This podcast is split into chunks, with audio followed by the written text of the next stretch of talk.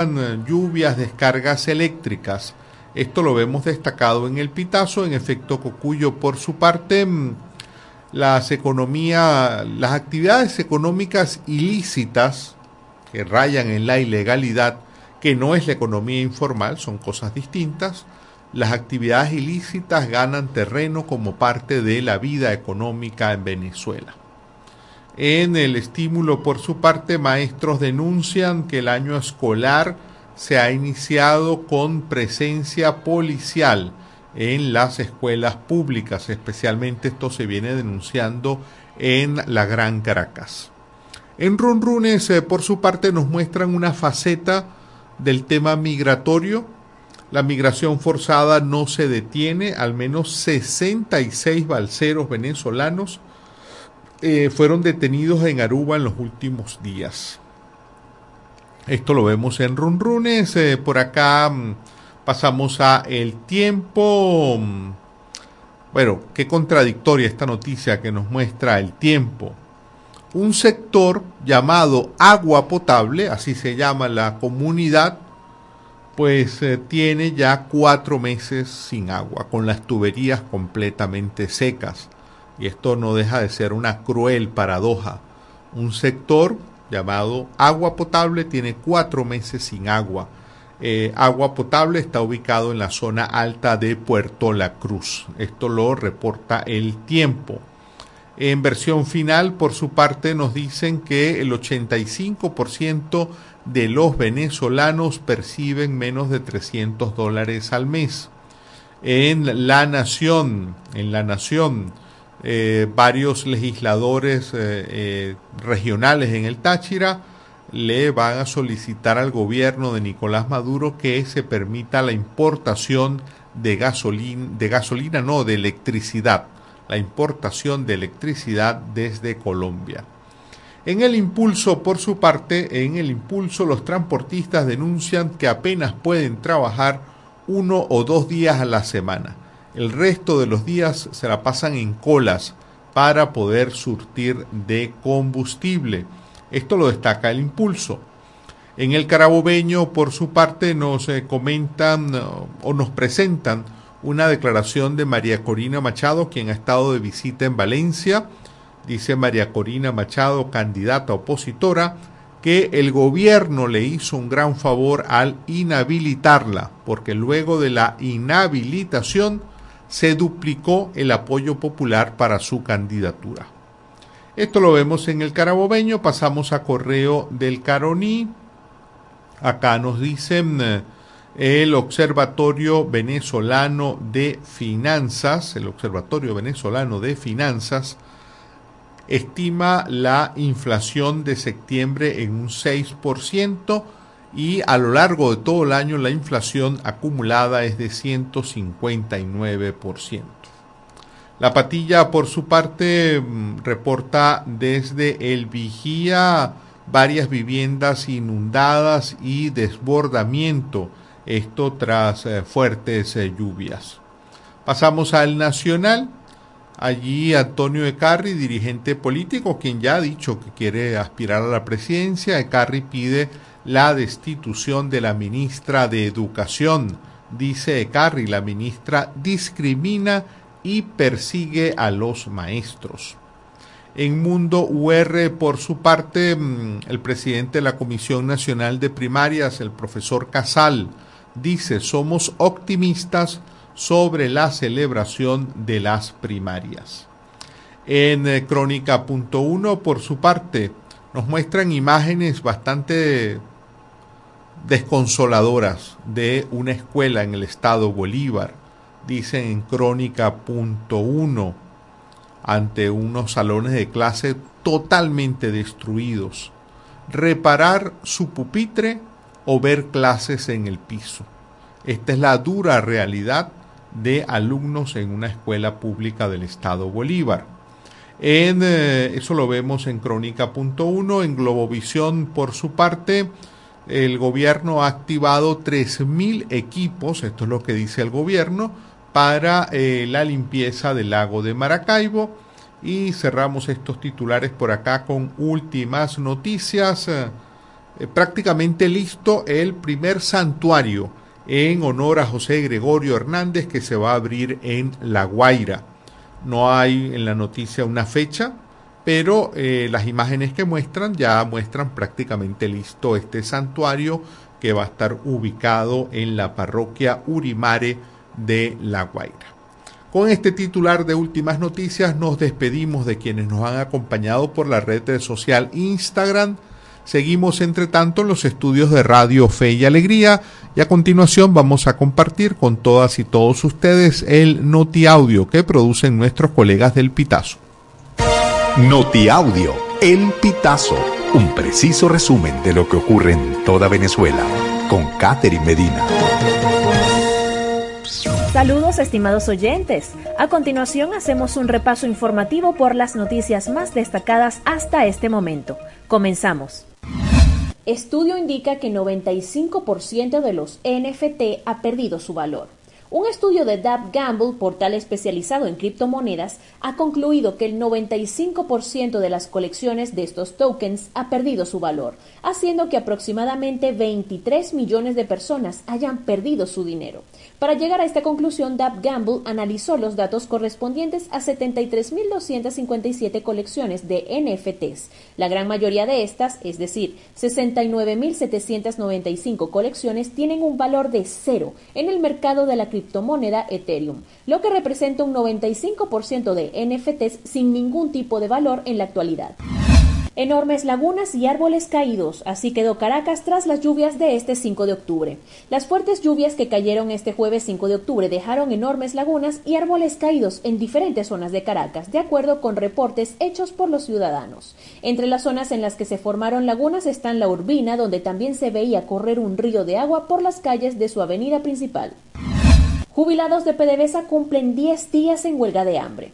Esta es la segunda huelga de hambre en dos meses. La primera inició el 12 de septiembre en la sede de PDVSA en La Campiña y fue suspendida dos días después tras una reunión preliminar con representantes de la estatal petrolera y el acuerdo de una mesa de negociación para el día 25, que no se celebró porque los directivos de la empresa no acudieron, lo que provocó la radicalización de las acciones y el reinicio de la huelga de hambre, esta vez en la UCB, y que este jueves 5 de octubre llegó a su décimo día.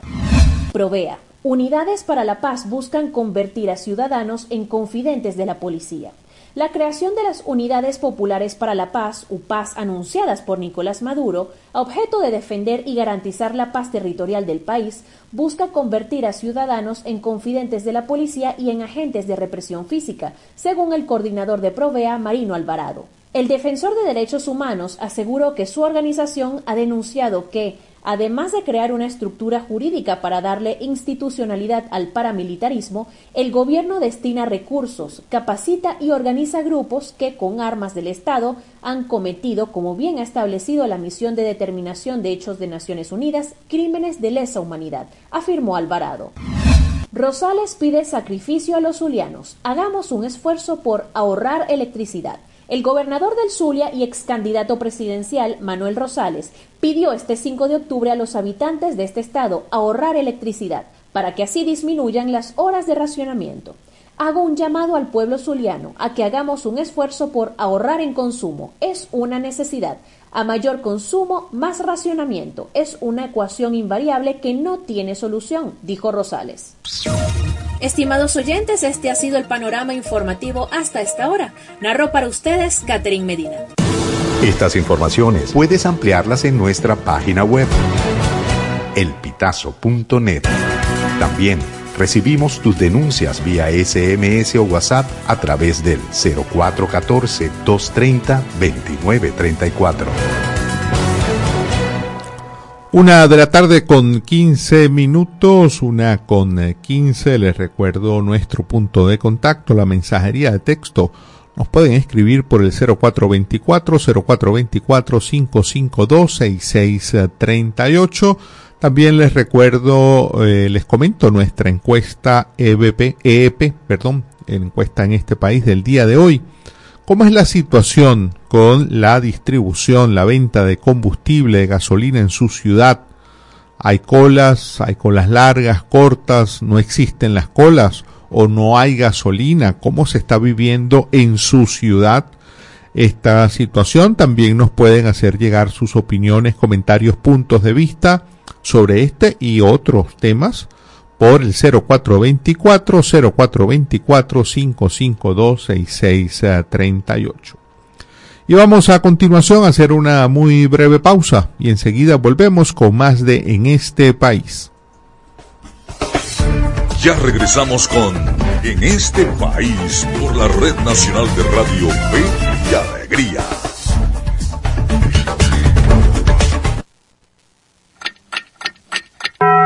Una de la tarde y 16 minutos. el volumen a tu con alegría.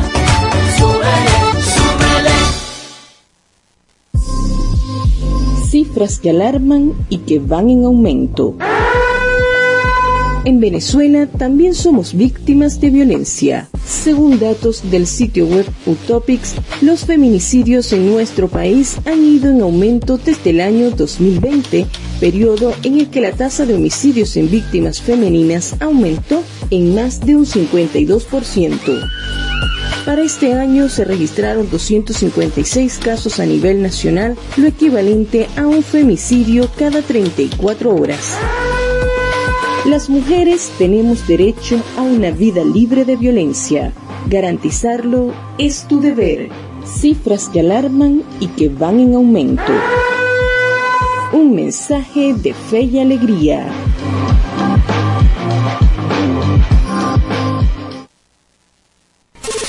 Nuestra misión es mantenerte informado por eso, cada 30 minutos, desde las 9 de la mañana hasta las 5 de la tarde, te presentamos nuestros avances informativos para que estés siempre al día con las noticias más recientes del país. ¿Qué tal si nos unimos para salvar la educación? Para que los centros educativos también sean itinerantes, que con estrategias alternativas puedan atender a los niños, niñas y jóvenes que no acudan a la escuela formal. Por los niños y niñas, por el país, fe y alegría, Alianza por la Educación. Fe y alegría. Fe y alegría. Fe y alegría. Fe y alegría. Descárgate nuestra aplicación Radio Fe y Alegría Noticias, disponible para iPhone y Android. Seguimos con En este país por la Red Nacional de Radio Fe y Alegría.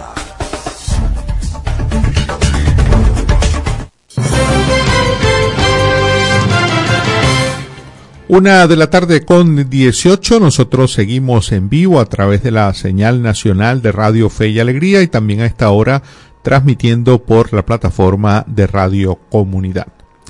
Me da mucho gusto saludar, darle la bienvenida a nuestro invitado de esta hora, Elías Santana, buen amigo por muchos años y además eh, en este momento no lo entrevistamos por ser buen amigo, sino porque es el director de micondominio.com y nos va a, vamos a conversar con él sobre el quinto encuentro condominios que se va a realizar este sábado en Barquisimeto. Muy buenas tardes, Elías. Te damos la más cordial bienvenida. Muy buenas tardes, Andrés, y un saludo a todos los oyentes de Radio Fe y Alegría y de Radio Comunidad. A Elías además es el director de radiocomunidad.com, un gran aliado nuestro. Elías, eh, ¿por qué reunirse los condominios? ¿Por qué esta propuesta que ustedes ya han llevado largamente de hacer encuentros con eh, con condominios, compartir experiencias sobre los condominios. ¿Por qué se justifica o por qué promueven ustedes este tipo de actividades?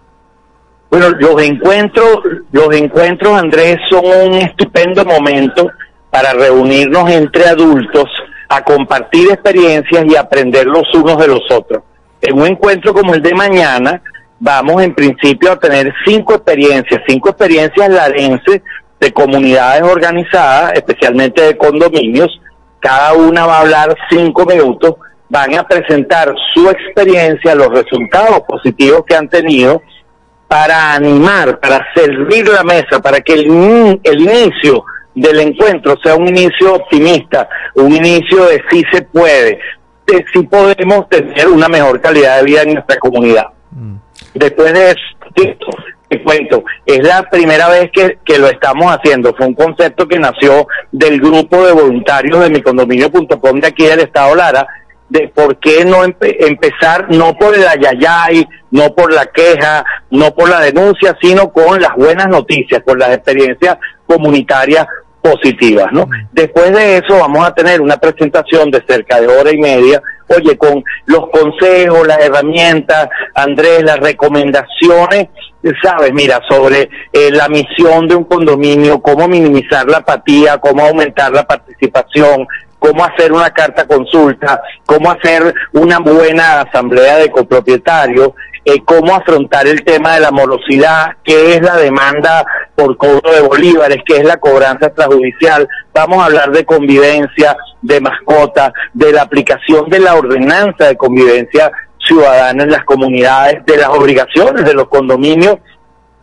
ante el INSACEL, el, el CENIAT, eh, con, con el CONAP y con CENCAMER, las obligaciones con, con los entes gubernamentales, la relación del condominio y la ley orgánica del poder público municipal con los gobiernos municipales, con una asociación de vecinos o con el consejo comunal de tu zona. O sea, vamos a hacer un recorrido dando consejos sobre los, los temas que más preocupan y ocupan a los condominios. Después haremos un receso, un receso largo para descansar y para poder clasificar las preguntas. Y luego nos vamos a dedicar, la parte final prácticamente no tiene límite, Andrés, porque eh, yo mi, mi, mi compromiso es que vamos a responder una a una cada pregunta, cada eh, tenga un formulario especial que tenemos cada uno de los participantes. O sea, la idea es que la gente salga con ánimo por las experiencias positivas, con una información básica que vamos a compartir para hacer más eficiente su condominio. Y en tercer lugar, con su, con su pregunta, con su duda respondida. Eso es lo que va a pasar mañana eh, aquí en el, en el Hotel Tiffany, aquí en la capital del estado. Eh, Elías, eh, obviamente pues eh, hay una propuesta, digamos, eh, resiliente, una propuesta de, mantener toda la, esta estructura y esta actividad en los condominios, mantenerse muy activos, no, no dejarse vencer por tantos problemas que existen. Eh, sin embargo, justamente se observa en muchos condominios, pues, ciertas problemáticas relacionadas por una combinación de factores, la crisis, la propia crisis económica, obviamente, que elevó muchísimos los servicios, las fallas en los propios servicios, cómo afectan eso a los, a las comunidades organizadas bajo la figura de condominios, eh, la propia migración también ha tenido un impacto Sí, en que sí. muchas personas adultas mayores se quedaron solas en, en casas, apartamentos. ¿Cuáles son, a tu juicio, los nudos o, o los desafíos principales que tiene hoy la convivencia en eh, los condominios en Venezuela? Quizás el principal, Andrés, cuatro de cada diez preguntas que nos llegan tienen que ver con la morosidad.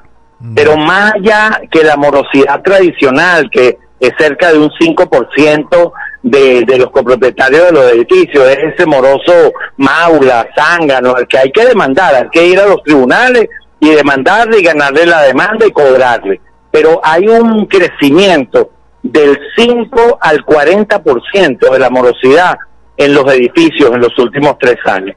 Eso es lo que hemos llamado la neomorosidad, la nueva morosidad, que son personas, son familias que tradicionalmente han cumplido, han sido buenos pagadores. Normalmente son, Andrés, el rango etario está desde los 60 años en adelante. Son personas que se han quedado generalmente solas en Venezuela, que, que han visto una disminución significativa en sus ingresos, que si a lo mejor reciben una remesa de algún familiar, todos sabemos cómo ha ido perdiendo poder adquisitivo el dólar, o sea que ven disminuido sus ingresos, y que se han convertido con mucha pena en personas que deben dos, tres, cuatro meses del condominio. Este no es un moroso caradura, no, no, no, este es un vecino que por primera vez en su vida tiene chinches rojas en vez de chinches verdes en el reporte que se publica en la cartelera del edificio. Y con estas personas, Andrés, no podemos tener la misma reacción de que tenemos con el moroso Maula, que es llevarlo a un tribunal. Tú a una persona de 68 años, que es profesor jubilado de la UCLA y que recibía 150 dólares al mes de parte de un hijo que está en Madrid, tú no le puedes aplicar, oye, una cobranza extrajudicial o, o no le puedes decir que, que lo vas a demandar, que le vas a aplicar el peso de la ley. Tú tienes que ponerte en su situación, tú tienes que buscar opciones. Claro, él tiene que querer pagar, ¿no? Y que, que está dispuesto a echarle pichón y a ver cómo se reinventa y a ver cómo se repotencia para aumentar sus ingresos y poder no solamente pagar el condominio, sino tener un buen nivel de calidad de vida. De eso vamos a hablar mucho, vamos a presentar experiencias, gente que está innovando, que ha aplicado la solidaridad. Mira, Andrés, la solidaridad es un rasgo y una característica de las comunidades venezolanas, pero especialmente en los sectores populares. Pero ahora, con la situación que estamos viviendo, la buena noticia es que la solidaridad se vuelve una palabra de uso común también en los condominios de clase media. Y de eso vamos a hablar, vamos a contar experiencias de cómo están haciendo, que te digo, en la avenida Sucre de Capia o en la urbanización Manzanares de Caracas, o cómo están haciendo en la avenida Las Américas en Mérida, o cómo el sistema de cobranza humana que se han inventado en Valencia, la capital de Carabobo. O sea, vamos a ir compartiendo las experiencias para animar a los asistentes en que otro condominio, parafraseando un evento internacional que había cuando nosotros éramos muchachos, eh, otro condominio es posible, ¿no? Claro. Elías, ya para cerrar y muy brevemente, lamentablemente siempre estamos cortos de tiempo. eh, a finales del año pasado hubo una noticia que, que puso a correr a mucha gente. Eh, fue una multa que le que dictaminó el CENIAT Sí, contra un sí, cómo no, condominio. sí. Exacto, eh, por en relación con la obligación de declarar y pagar tanto el impuesto sobre la renta como el impuesto al valor agregado. ¿Qué ha ocurrido en, en materia tributaria con los condominios en Venezuela a partir de ese caso que fue, si mal no recuerdo, en noviembre del año pasado? Y como no, buena memoria, Andrés, eso ameritó un encuentro, una gran movilización. Mira, ha ocurrido que el CENIAT fue muy receptivo con los planteamientos que se le hicieron.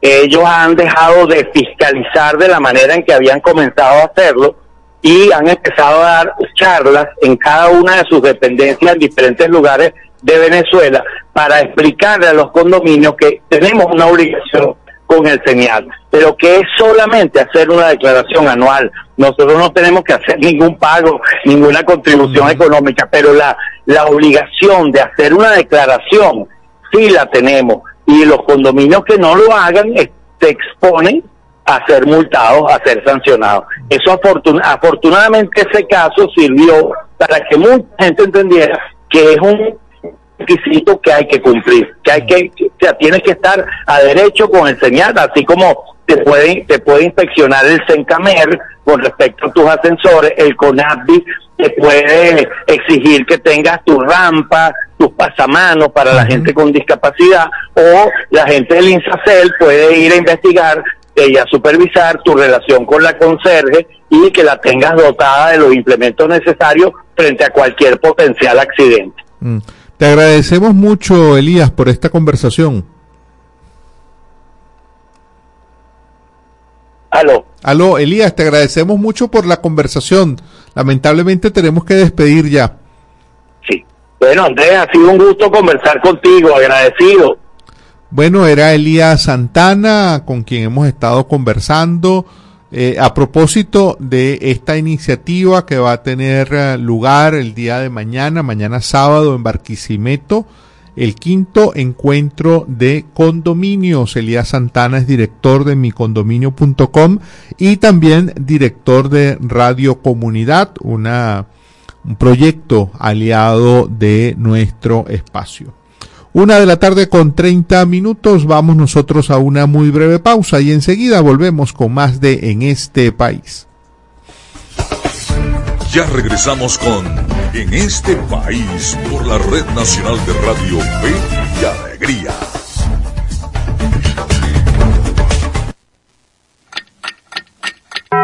Una de la tarde y 30 minutos. Súbele el volumen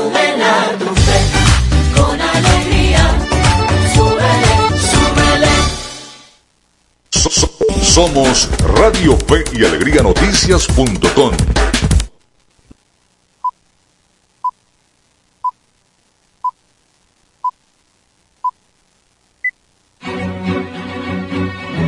A partir de este momento, más de 25 emisoras interconectadas para llevarte información con todas las voces. Radio Fe y Alegría Noticias. Avance informativo. Avance informativo. Hola, ¿qué tal? Feliz tarde para todos. Sean bienvenidos al presente avance informativo de Radio Fe y Alegría Noticias. Comenzamos. Pedirán al gobierno importar electricidad a Colombia. En un 67% ha reducido la operatividad de comerciantes e industriales del Táchira a consecuencia de los cortes eléctricos. El presidente de la Cámara de Comercio e Industria del Estado Táchira, Gionel Contreras, informó que ha tomado en cuenta las ocho horas de trabajo diario con seis horas de corte la operatividad de comerciantes e industriales ha bajado un 67% tomando en cuenta producción industrial y fabricación o manufactura de productos. Contreras aseguró que la única solución al problema eléctrico en el Táchira es que el gobierno autorice a importar electricidad de Colombia. Asegura que los comerciantes y empresarios están dispuestos a pagar el servicio al país vecino porque le aseguran electricidad para aumentar la productividad. Hasta aquí el presente avance informativo. Quien presentó Yorky Hernández. Continúen con más del programa en este país. Contamos con periodistas en toda Venezuela para llevarles la información en vivo y en caliente. Red Nacional de Radio Fe y Alegría, con todas las voces. Seguimos con En este país por la Red Nacional de Radio Fe y Alegría.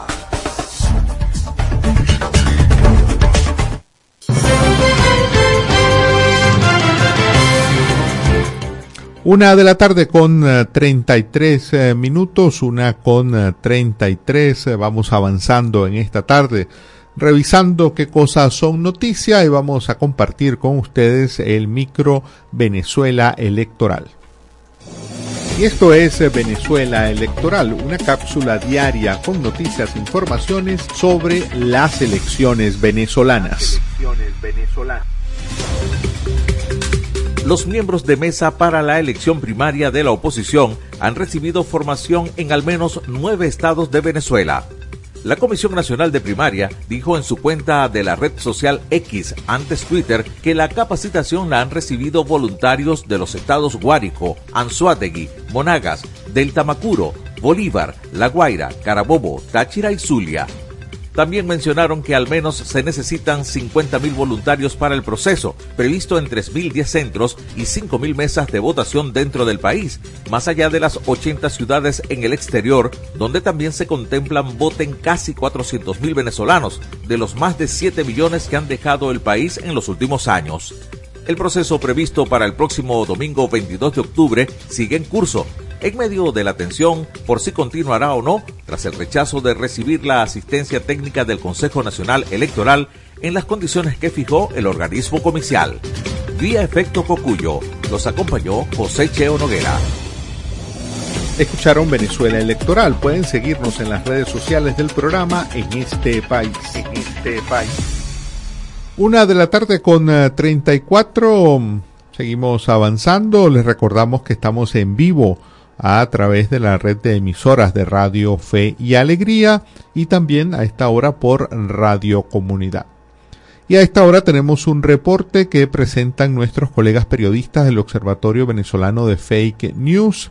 El día de hoy, el micro, que lo tenemos todos los viernes, el de hoy está relacionado con el, eh, el tema de las elecciones primarias y la desinformación que ha estado rodeando a este proceso. Escuchemos.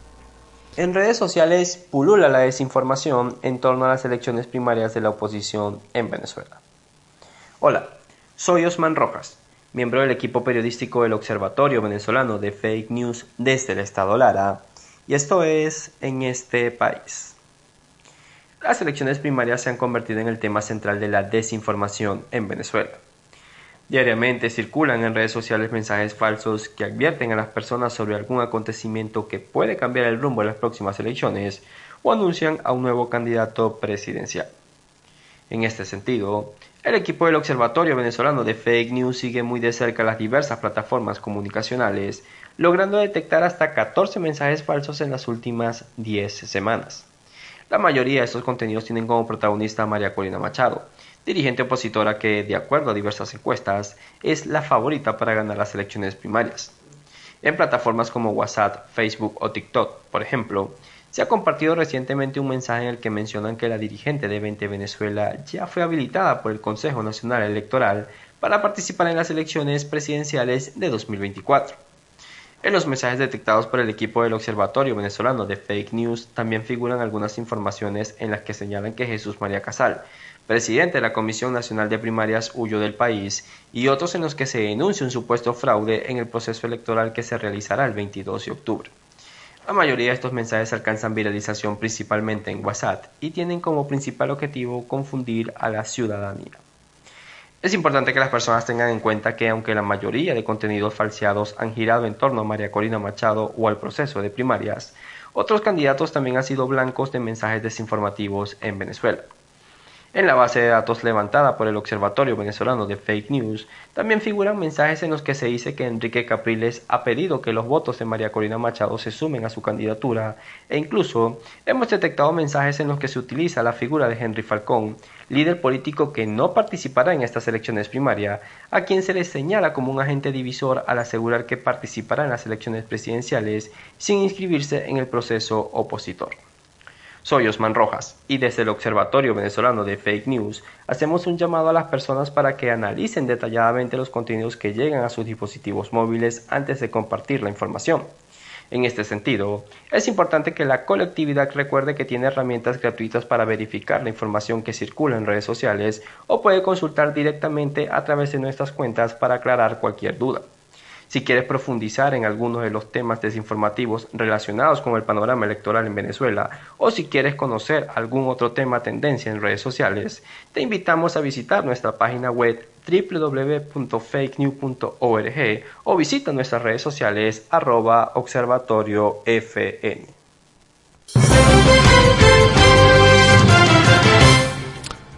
Una con 38. Muchísimas gracias al periodista Osman Rojas del Observatorio Venezolano de Fake News. Nosotros seguimos avanzando en esta tarde de noticias y ahora vamos a meternos en el terreno de juego como lo hacemos eh, cada día junto a nuestro colega Miguel Valladares y la movida deportiva. En este país presentamos la movida deportiva con Miguel Valladares. Un gran saludo amigos del deporte, es un gusto reencontrarnos para vivir la previa del fin de semana en la grada de este país.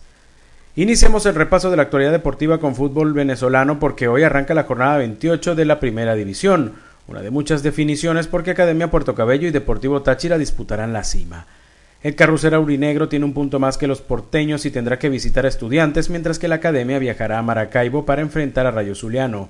Caracas y Carabobo se medirán el domingo para dilucidar quién se quedará con el último boleto en disputa a la próxima Copa Libertadores, ya que ambos tienen 44 unidades.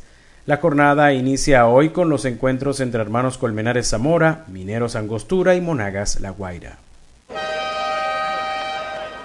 Y seguimos con fútbol y la Copa Libertadores femenina. Ayer el campeón de Venezuela Caracas Fútbol Club debutó sufriendo una goleada de 3-0 ante el Atlético Nacional de Medellín en partido disputado en el Estadio Pascual Guerrero de Cali. Manuela González, Daniela Montoya y Yoreli Rincón fueron las encargadas de anotar por el equipo verdolaga. Caracas volverá a la cancha el domingo para enfrentarse a Palmeiras, que en su debut goleó al Barcelona de Ecuador 5-0.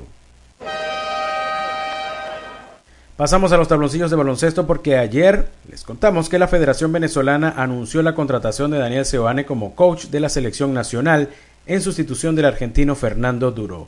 Estas fueron las primeras impresiones del nuevo entrenador nacional. Bueno, para mí Venezuela lo es todo. Aquí nací, crecí, me formé. Es el sueño de todo entrenador, creo, eh, el de representar a su país. A mí me tocó muchas veces como asistente y a medida que fue avanzando mi carrera, el sueño de ser entrenador principal de la selección de Venezuela estaba aún mucho más latente. Y esto, esta decisión no era, no era difícil de tomar. Para mí, decirle que, que sí a la selección fue muy fácil. La reacción fue de no creer, de felicidad, de de vivir un sueño y, de mucha emoción. Seoane debutará en los Juegos Panamericanos de Santiago de Chile. Y nos despedimos con un par de corticas y al pie de béisbol porque Cardenales iniciará hoy sus entrenamientos de pretemporada, también lo hará Bravos de Margarita. Y en grandes ligas, mañana continuarán los playoffs con el arranque de las series entre Rangers Orioles, Mellizos Astros, Phillies Bravos y Diamondbacks Dodgers. De esta manera estamos llegando al final del repaso por la jornada de hoy, deseándoles que tengan un gran fin de semana full deportes y nos reencontramos el lunes en la grada de En este país. En este país presentó La Movida Deportiva con Miguel Valladares. Muchísimas gracias a nuestro colega Miguel Valladares eh, por brindarnos esta como siempre, pues, está repaso, este repaso de lo que acontece en el mundo de los deportes. Em, por acá nos escriben desde el Tigre el señor David Bericoto. Él nos dice, saludos la comunidad primero. Eh, se pregunta, ¿qué papel hace el autobús rojo que se encuentra desarmado en la alcaldía del Tigre? Eh, en el Tigre Estado Anzuategui. Deberían colocarlo en el cruce eh, de la avenida Bolívar, allí quedaría mejor. Ese autobús entró rodando y en plena vista pública lo desarmaron. Qué grave esto que, que comenta el señor David, o sea, un autobús desarmado prácticamente en la propia alcaldía de El Tigre, esto es en el estado Anzuategui. Eh, otros mensajes de texto. Mmm, el señor Alfredo Tineo desde Maturín. Eh, el señor se hace una pregunta, el señor Tineo hace una pregunta muy pertinente. ¿Por qué el fiscal Tarek William Saab no cita a Tarek, suponemos que Tarek el Aizami? Eh, según la constitución, del, la constitución de Venezuela, el Banco Central está llamado a mejorar los ingresos del venezolano esta es otra opinión del señor Alfredo Tineo. Muchísimas gracias por escribirnos. El señor Juan Peña desde Cumaná. Saludos, amigo Cañizales, siempre full sintonía con la información veraz. Le escribe Juan Peña desde el Peñón en Cumaná. Eh, Aquí, dice, aquí da una opinión el señor Juan sobre el tema político. Estoy de acuerdo con Manuel Rosales. La oposición tiene 25 años tratando de sacar a Chávez y a Maduro con eh, fake news, pidiendo sanciones, ahuyentó a los venezolanos. Ahora nadie vota por ellos. Esta es la opinión que da el señor Juan Peña, eh, siendo como lo leímos, pues, bastante crítico de los actores de oposición en Venezuela. Otro mensaje, José Aroa, José, perdón, José desde Aroa, en el estado de Yaracuy. Buenas tardes. Eh, ¿Para cuándo pagarán la pensión y el bono de guerra? Eh, vamos a ver, no, no ha habido anuncios, eh, señor um, José. Estamos al día 6 de octubre. Vamos a estar muy atentos. Hasta esta fecha, cuando estamos ahorita comentando su mensaje, no hay información. Una de la tarde con 44 minutos nos toca ir a una breve pausa, pero enseguida regresamos, regresamos con más de En este país. Les eh, presentamos Media Análisis Informa, noticias locales y regionales sobre democracia y ciudadanía. Democracia y ciudadanía. Este martes 3 de octubre, docentes de la Universidad Experimental Libertador Núcleo Maturín cerraron la avenida Raúl Leoni a la altura de la Casa de Estudios Universitarios como medida de protesta ante las pésimas condiciones en las que se encuentra esta importante alma mater. Al frente de la manifestación pacífica estuvo la decana encargada Neida Montiel, quien aseguró que llevan dos años esperando respuestas ante las peticiones solicitadas y aún no han recibido ninguna favorable con una casa de estudios en ruinas que ha sido desmantelada en todos sus espacios académicos, seguimos atendiendo a nuestros estudiantes con lo mejor posible, pero no podemos esconder las malas condiciones en las que se encuentra, expresó la profesora Eunice Linares, subdirectora de docencia. Por su parte, Hernán Azócar, presidente de APROUPEL Maturín, recalcó que el gobernador de Monagas se comprometió en buscar mejoras salariales y hasta el momento han sido indolentes ante este tema vía el periódico de Monagas. Los acompañó José Cheo Noguera. Y esto fue Medianálisis Informa. Puedes seguirnos en las redes sociales, somos arroba medianálisis o visitar nuestra página web www.medianálisis.org.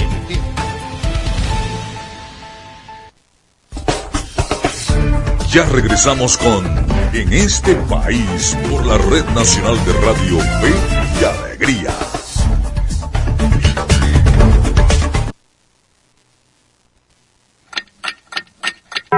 Una de la tarde y 46 minutos. Sube el volumen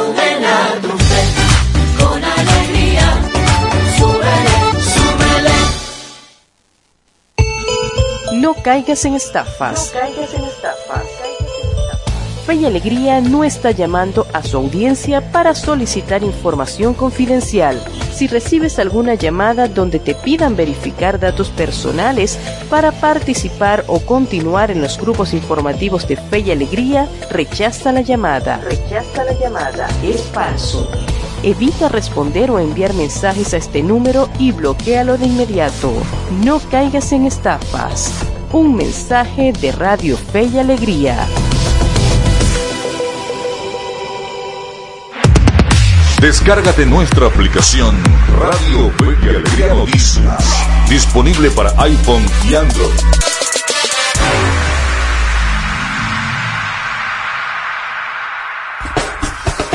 Seguimos con En este país por la Red Nacional de Radio Fe y Alegría.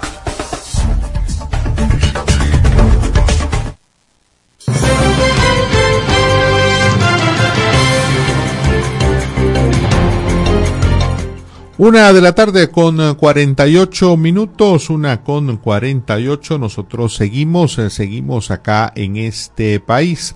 Por acá se nos había quedado una noticia, más que una noticia, una verificación que hizo cotejo.info eh, a propósito de la circulación de noticias falsas. Y esta tiene que ver con lo que ocurrió en la cárcel de Tocorón.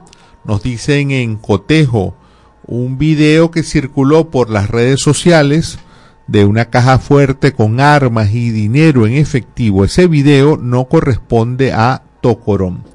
El audiovisual, este video ya tiene tiempo circulando, no fue grabado en Venezuela, no tiene nada que ver con lo ocurrido en la cárcel de Tocorón. Esto lo señala cotejo.info luego de hacer una verificación eh, de este tema. Una de la tarde con 49 minutos. Nosotros a esta hora mm, vamos a saludar, darle la bienvenida a Gabriel Cabrera, él es un ambientalista que ha dirigido un documental sobre la grave situación que se está presentando en Venezuela con la contaminación especialmente con la contaminación eh, petrolera, los derrames petroleros. Gabriel, te saludamos, te damos la más cordial bienvenida. Por aquí te saluda Andrés Cañizales. Hola Andrés, ¿qué tal? Muy buenas tardes. De verdad un placer estar contigo acá en el programa y bueno, un honor poder conversar con ustedes. Gabriel, nos sentimos realmente muy complacidos y, y muy animados de ver que eh, todo lo que está ocurriendo, bueno, una parte de lo que está ocurriendo en materia de los derrames petroleros, que es un tema muy grave, eh, pues ustedes ya venían desde hace varios años recopilando material, imágenes eh, para poder producir este documental. Me gustaría que en primer lugar le cuentes a nuestra audiencia ¿Cómo surgió esta iniciativa y quiénes te han acompañado en producir este documental? Claro, bueno, fíjense que durante aproximadamente cuatro años, eh, un grupo de estudiantes de distintas universidades de Venezuela, eh, quienes veníamos del movimiento estudiantil de sectores eh, de las universidades, de la participación en, derechos humanos, al, liderada por jóvenes, nos empezamos a involucrar y a darle especial importancia a lo que nosotros consideramos hoy en día una emergencia climática en Venezuela. Y bueno, las personas se preparan qué, qué significa esto. Entre el año 2019 y 2020 fue uno de los años donde se hizo más grave la crisis de derrames petroleros. No solamente en el lago de Maracaibo, que lo estamos viendo ahorita, sino acá en el estado Carabobo, donde yo me encuentro, especialmente en la refinería del Palito, eh, la cual derramó eh, una cantidad de barriles de petróleo, aproximadamente más de 18 mil barriles de petróleo, eh, en agosto de 2020, el cual causó un impacto negativo sobre el Parque Nacional Morrocoy, y bueno, que esto causó la atención de muchísimas personas y medios de comunicación a nivel internacional. Cuando se da esa situación, nosotros teníamos un año documentando esto, porque empezamos a darnos cuenta de que el tema de los derrames petroleros y el tema ambiental era algo que tenía mucha importancia en la comunidad internacional. La Unión Europea, otros países de América Latina. Estados Unidos, eh, comenzaban a encaminarse eh, a mayor plenitud a lo, a lo que era la responsabilidad de los estados sobre el cambio climático. Y nos dimos cuenta que en Venezuela, pues bueno, teníamos una situación bastante grave que no se estaba atendiendo y que a diferencia de lo que piensan la mayoría de las personas, no es una discusión del primer mundo, es una discusión de eh, las comunidades más vulnerables de Venezuela, que son las comunidades de la costa oriental del lago de Maracaibo, del litoral del estado Carabobo y el estado Falcón, que se ven que tiene un impacto económico en la zona ambiental eh, y que por supuesto tiene unas graves consecuencias social para nuestro país. Entonces, bueno, por de allí hemos hecho el proceso de documentación con estudiantes de la Universidad Carabobo, la Universidad Central de Venezuela, la Universidad del Zulia, la Universidad Rafael Urdaneta, y comenzamos a, documentar en septiembre de 2020 todo lo que estaba pasando en el lago de Maracaibo, y a partir de allí, pues bueno, de forma sistemática, durante años, estamos visitando ciertas comunidades del Maracaibo, del, estado Carabobo, donde estuvimos reportando con un teléfono, y bueno, finalmente hoy eh, estamos en la publicación de trabajo de tres años recorriendo el país, de un grupo de jóvenes de 18 y 24 años. El documental se titula Viernes Negro, una emergencia climática en Venezuela y eh, entiendo que detrás de, esto está una organización de ustedes mismos, jóvenes venezolanos, eh, una organización llamada Viernes por el Futuro. Y este nombre, Gabriel. Así es, así es. Bueno, por el futuro es una organización internacional que lideramos nosotros acá en Venezuela, eh, que bueno, fue promovida por la activista Greta Thunberg en el año 2019, muy famosa, por una serie de huelgas eh, en, en Europa, ¿no? Entonces, ¿qué pasa? Bueno, la organización comenzó a articularse como todos los viernes, promoviendo una protesta por el cambio climático, por la asociación de los pueblos indígenas, por el tema de los derrames petroleros, por la transición energética y, y todas estas temáticas en general, ¿no? Y bueno, finalmente, eh, el nombre del documental negro hace, bueno, para explicarle un poco a las personas de, de varios procesos históricos, ¿no? La primera parte es el, el Viernes Negro, como sido como, bueno, pasó la crisis económica, a la caída del barril de petróleo, Ujú. precio del histórico que lo hemos visto en, en Venezuela y en el mundo. Que bueno, este, nuestra organización eh, protesta cada viernes este, durante los últimos cuatro años. Entonces, pues bueno, eh, nosotros nos dimos cuenta que estos viernes de protesta se estaban haciendo para enfrentar a los derrames petroleros. Y eh, bueno, ahí viene la, la simbología del viernes negro, ¿no? Que es un viernes manchado de petróleo. El documental se puede ver eh, de forma gratuita, de forma libre, eh, Gabriel. Así es, nosotros durante un año estuvimos haciendo estreno en Maracaibo, Potar, Valencia, Barquisimeto, Caracas, y ya finalmente esta semana, eh, con un recuento de todo lo que pasó en 2023, sobre todo con la situación del Verdi, eh, hicimos una remasterización y está publicado en, en YouTube. Yo invito a todas las personas a que pongan Viernes Negro, una emergencia climática en Venezuela, y lo van a encontrar de primerito, apenas publicado hace tres días. Viernes Negro, una emergencia climática en Venezuela. Eh, Gabriel, te agradecemos mucho. No sé si quieras agregar algo más a esta conversación. Bueno, eh, en verdad, es por el espacio. Eh, recientemente salía una estadística de la Universidad John Hopkins de Boston, en Estados Unidos, que decía que el 30% de las noticias en América Latina deberían estar relacionadas a los problemas con el cambio climático, eh, medio ambiente y su relación con los derechos humanos. Y bueno, hoy en día solo ocupa el 2%. Entonces, bueno, el trabajo que están haciendo ustedes nos ayuda a poder visibilizar esto y a poder aportar ese porcentaje a visibilizar esta cuestión tan importante acá en Venezuela y en América Latina. De verdad te felicito a ti y a todo el equipo. Me parece tan importante, tan loable que eh, personas como ustedes se hayan organizado, mantenido en el tiempo y hayan documentado algo tan grave que está ocurriendo, pero que probablemente no está en la agenda, bueno, probablemente no, no está en la agenda informativa, salvo cuando ocurren cosas muy graves y muy llamativas, pero de resto esto sigue ocurriendo, pero no, no le prestamos mucha atención. Eh, muchísimas gracias, Gabriel, de verdad felicitaciones por este trabajo. Muchísimas gracias a ti todo tu equipo. Bien, era Gabriel, Gabriel Cabrera, él es, eh, bueno, un joven estudiante, activista, defensor de derechos humanos, muy metido en el tema ambiental y él coordinó un equipo, dirigió el- un equipo de trabajo que produjo mm, este documental que se puede ver eh, de forma libre en YouTube. Viernes Negro, una emergencia climática en Venezuela enhorabuena, digamos, al equipo que, que ha llevado adelante este trabajo. Una de la tarde con 56 minutos antes de despedirnos vamos a revisar muy rápidamente qué cosas son noticia, qué cosas están destacadas en la página de la casa. Fíjense, em, vemos en Radio Fe Alegría Noticias una noticia que es, hay que estar precisamente con el tema ambiental muy atentos. El fenómeno del niño podría ser el más intenso en 73 años. Y esto es importante porque el fenómeno del niño mm, este año pues nos va, nos va, nos está impactando también a Venezuela y mm, está acelerando el tema del aumento de las temperaturas, la sequía. Estamos en, en esta época, en época de lluvias en Venezuela, pero ya es una época de lluvias también atravesada por el fenómeno del niño, el cambio climático y por tanto no está lloviendo tanto, por ejemplo, como llovió el año pasado. Eh, y lo que se está pronosticando es que este fenómeno del niño eh, sea el más intenso en las últimas siete décadas. Eso lo reseña la página de la casa, Radio Fe y Alegría.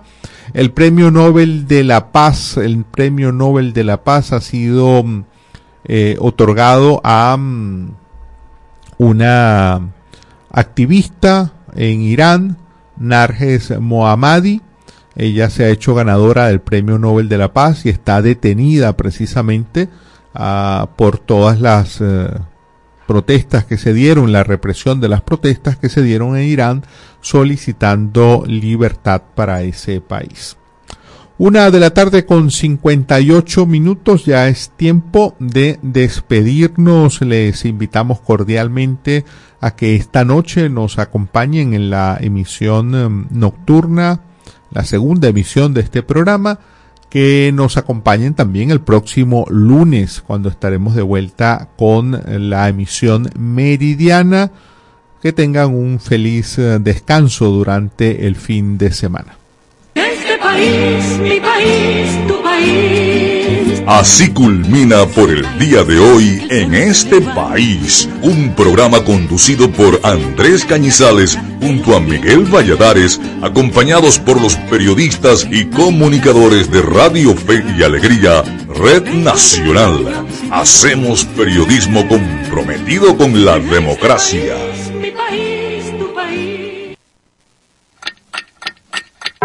Una de la tarde y 59 minutos. Súbele el volumen a tu fe. Con alegría. Súbele, súbele. ¿Por qué es importante la educación? Una educación sana, incluyente y de calidad aumenta la productividad de las personas y, como consecuencia, el potencial de crecimiento económico de toda nación. La educación contribuye a la reducción de la desigualdad, reconociendo la importancia de los humanos en los procesos sociales y a su vez en la erradicación de la pobreza y el hambre, siendo un medio eficaz para adquirir habilidades productivas para el desarrollo de cualquier comunidad. La educación es un derecho y su cumplimiento una responsabilidad colectiva. Ahora que ya los conoces, defendamos juntos nuestros derechos. Un mensaje de fe y alegría. En cumplimiento con el artículo 10 de la Ley de Responsabilidad Social en Radio, Televisión y Medios Electrónicos, difundimos el siguiente Centro mensaje. Nacional Autónomo de Cinematografía. Son 29 años celebrando la pasión por Venezuela. Animación, documentales, ficción, cine venezolano para el mundo. Vamos por más.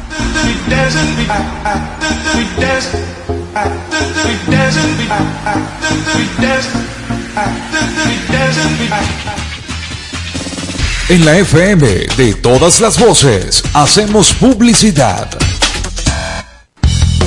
Goma Inca, rumbo a los 50 años de calidad. Fabricación de artículos técnicos en gomas y servicios relacionados tales como engomados de rodillos, tambores, poleas, válvulas, tuberías, todo para la industria en general, recubrimiento antiácido y antiabrasivo de tanques para la industria química, engomados de tanques cisternas que transportan líquidos corrosivos, fabricación de sellos hidráulicos y neumáticos por control numérico, Sistema Siljet de fama mundial. Garantizamos la fabricación en minutos de juntas de vástagos, pistón, rascadores, estoperas o ring. El cliente puede observar la fabricación de su pedido y sale con sus piezas ya fabricadas. Contáctanos al 0251 269 0301 al 0416-450-9903 o al 0412-725-4034. Atendemos a nivel nacional. Goma Inca, rumbo a los 50 años de calidad. Excelencia y calidad, embutidos Alimex. Alimex es variedad de todo para comer. Excelencia y calidad, embutidos Alimex. Hazlo más práctico y divertido. Embutidos Alimex.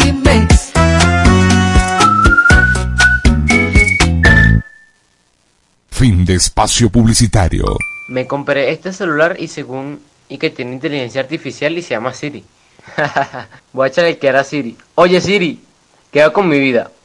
Lo primero que debes hacer es culminar tus estudios. El IRFA ahora se llama Educomunicación y te brinda la oportunidad de culminar tus estudios en diferentes modalidades que se ajustan a tu ritmo de vida. Síguenos en arroba sin salón FIA. ¿Puedo ayudarte en algo más? Chamo, esto no lo sabía yo. Gracias Siri. Apúrate. Voy corriendo de una Siri. Fe y alegría Educomunicación. Rumbo a los 10.000 participantes. Mayor información 0251-441-6751. Cumplimos 15 años en el corazón de los larenses. Ra- Radio Fe y Alegría 97.5 FM, tu radio. El siguiente es un programa recreativo. Recreativo. Con elementos de lenguaje, salud, sexo y violencia tipo A. Puede ser escuchado por niños, niñas y adolescentes sin la supervisión de sus madres, padres, representantes o responsables. Radio Fe y Alegría con todas las voces.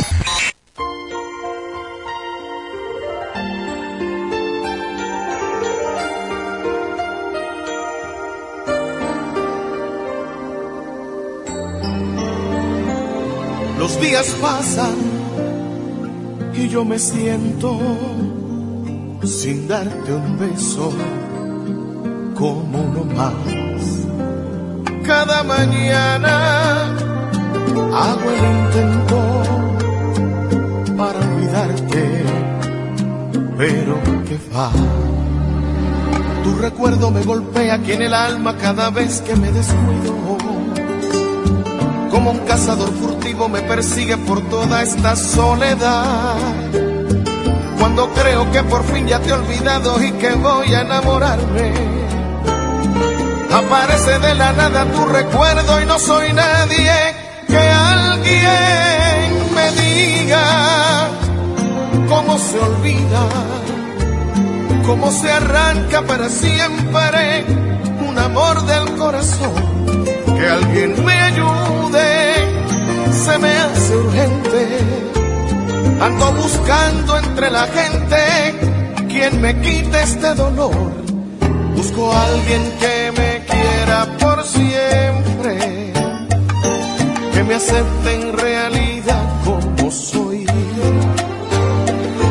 Que sea alguien que me dé su cariño, la que sea venga a mí, Tu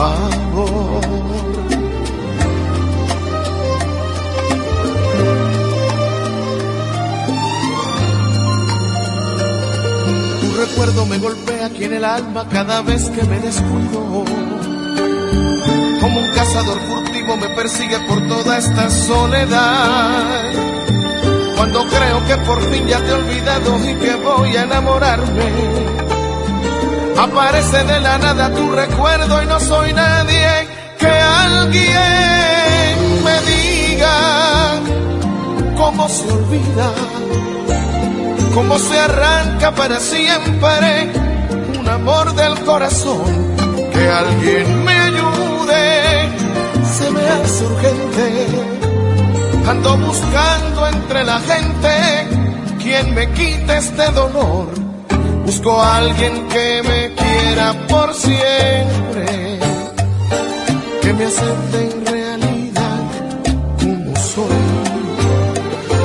Que sea alguien que me dé su cariño, la que sea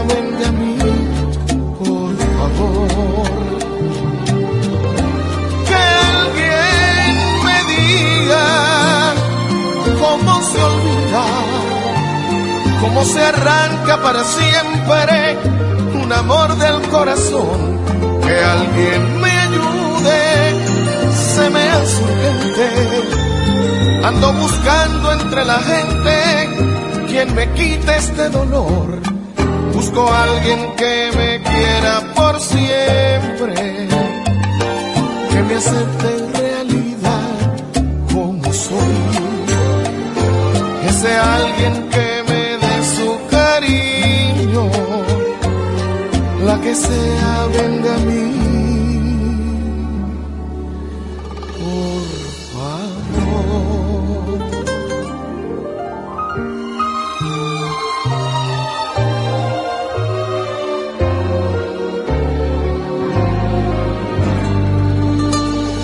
Una radio pensada para ti. Radio Fe y Alegría, con todas las voces.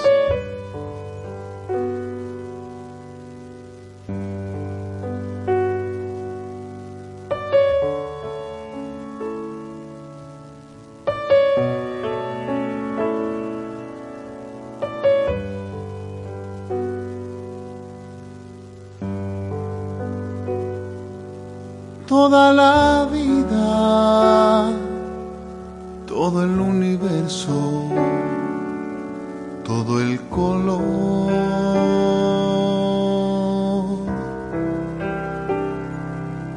Toda la historia, todos los misterios, toda la fuerza de Dios. Todo toma forma en ti, todo se hace carne en ti. Eres tú la explicación y la razón del equilibrio.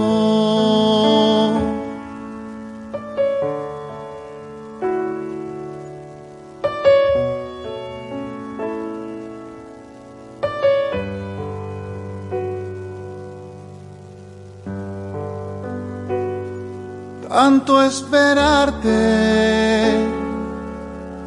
tanto divagar, tanto deseo.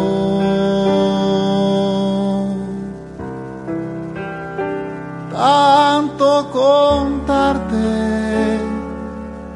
tanta claridad, tanto y tan cerca que estás, tanto que viene de ti, tanto tienes de los dos. Eres tú la explicación y la razón del equilibrio. Todo toma forma en ti, todo se hace carne en ti. Eres tú la explicación y la razón del equilibrio. Llegas a llenar mi voz, vienes a regalar.